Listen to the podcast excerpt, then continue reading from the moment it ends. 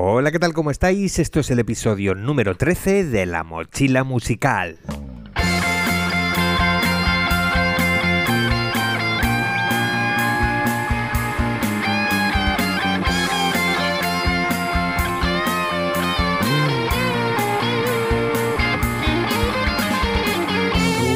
La mayoría de los técnicos que he conocido a lo largo de mi carrera, casi todos en contexto laboral, tenían un carácter complicado y en alguna ocasión he vivido algún que otro encontronazo entre alguno de los miembros de la banda y un técnico de sonido a 5 minutos de empezar un concierto. Hoy voy a hablarte de una relación que debes gestionar bien en tu carrera. Hoy, en la mochila musical, hablamos de tu relación con los técnicos.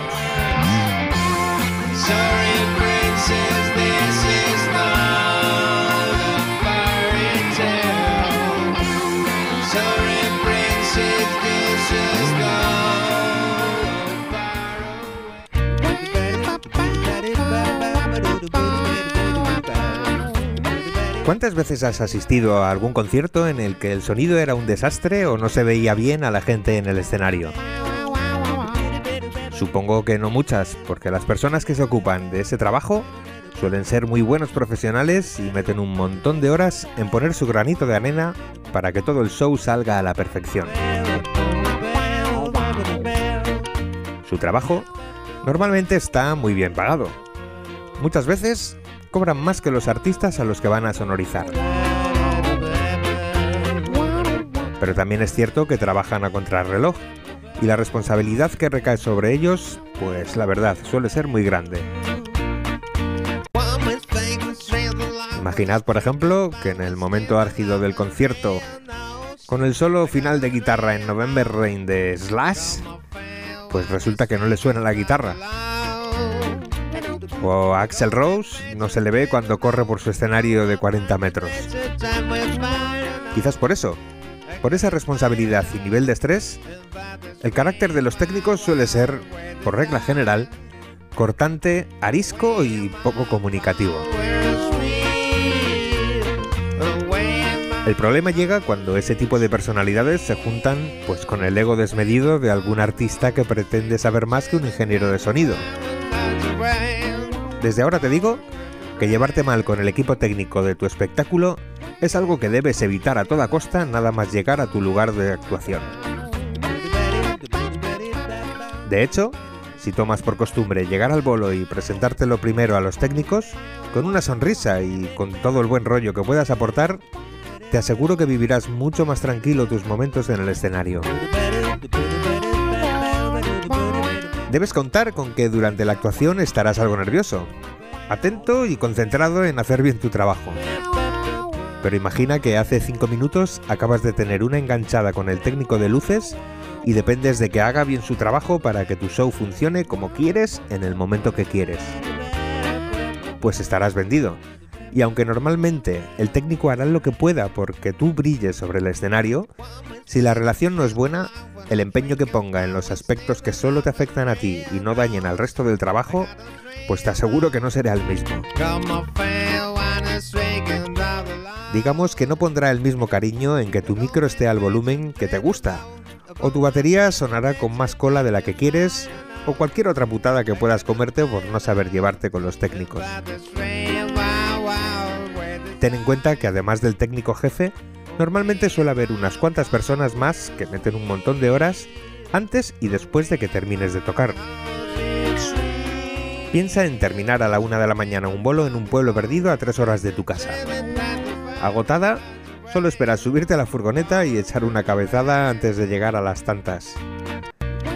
Pues mientras tú estás intentando dormir a ratos en el asiento de atrás de la furgoneta, en el pueblo perdido aún están esas personas que llegaron esa misma mañana para montar en medio de la nada un super escenario, iluminarlo y sonorizarlo.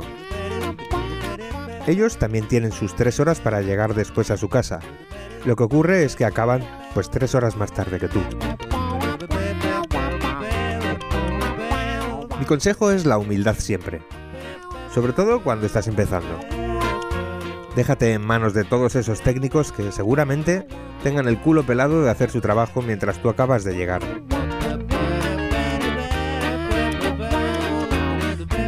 ten todos los detalles que puedas con ellos.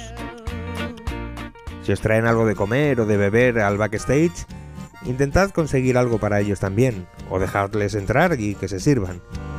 Ese tipo de detalles lo van a agradecer mucho, y como suelen estar de muy mal humor debido a su nivel de estrés, seguro que les va a agradar la jornada y te lo van a recompensar de alguna manera, ya sea con un sonidazo que flipas, o escuchándote o echándote una mano si lo necesitas o lo que sea. Se trata de entablar una relación cordial y profesional en la que el respeto mutuo se note todo el rato. También tienes que tener presente que tu relación con los técnicos no va a ser puntual. Si tienes un proyecto que funciona más o menos y que haces un par o tres de conciertos por semana, ten por seguro que en más de una actuación vas a coincidir con el mismo equipo técnico. Así que, aunque solo sea por eso, te aconsejo que no tengas broncas con ellos. Si consigues una buena relación, cada vez que lleguéis vais a tener todo a punto y no vas a tener que preocuparte por nada para sonar perfecto.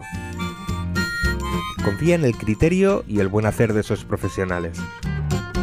Si necesitas algo especial, pues no sé, si quieres que en alguna canción desde la mesa te metan un efecto o te iluminen con un foco amarillo y no rojo, pues lo mejor es llegar, presentarte, charlar un rato y explicarle claramente lo que necesitas. Y déjalo en sus manos. No hace falta que le digas cómo hacer su trabajo. Si es un buen profesional, sabrá hacer lo que le pidas para que quedes lo más contento posible. Habrá veces que no pueda ser. Eso pasa. Vete acostumbrándote porque sobre todo al principio te va a pasar en varias ocasiones. Quizás quisieras llegar y que los micrófonos fuesen de tal manera y son de otra. O te habían dicho que el escenario era cuadrado y llegas y es redondo. Todas esas mierdas no puedes pagarla con los técnicos. Si te pasa algo así, intenta adaptarte a la situación y dejar que precisamente los técnicos te lo solucionen como buenamente sepan o puedan. En fin, que vamos a ir despidiendo este episodio en el que quiero que saques algo en claro. Este mundillo, el de la música, está plagado de situaciones en las que el choque de egos hará de las suyas, en todos los niveles. Desde una banda que acaba de empezar y su guitarrista cree que es el mejor del mundo, hasta una diva de la ópera que exige a última hora un ventilador en el escenario que le mueva ligeramente el cabello mientras canta su aria. Evítalas. Evita la confrontación con los técnicos. Te sacarán las castañas del fuego en más de una ocasión. Sobre todo si te lo montas bien.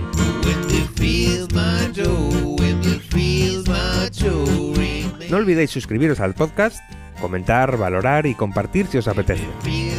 Y podéis seguirme en Facebook como Santi San Román o en Instagram como Santi-Canonjackers. En breve estrenaremos web y canal en YouTube.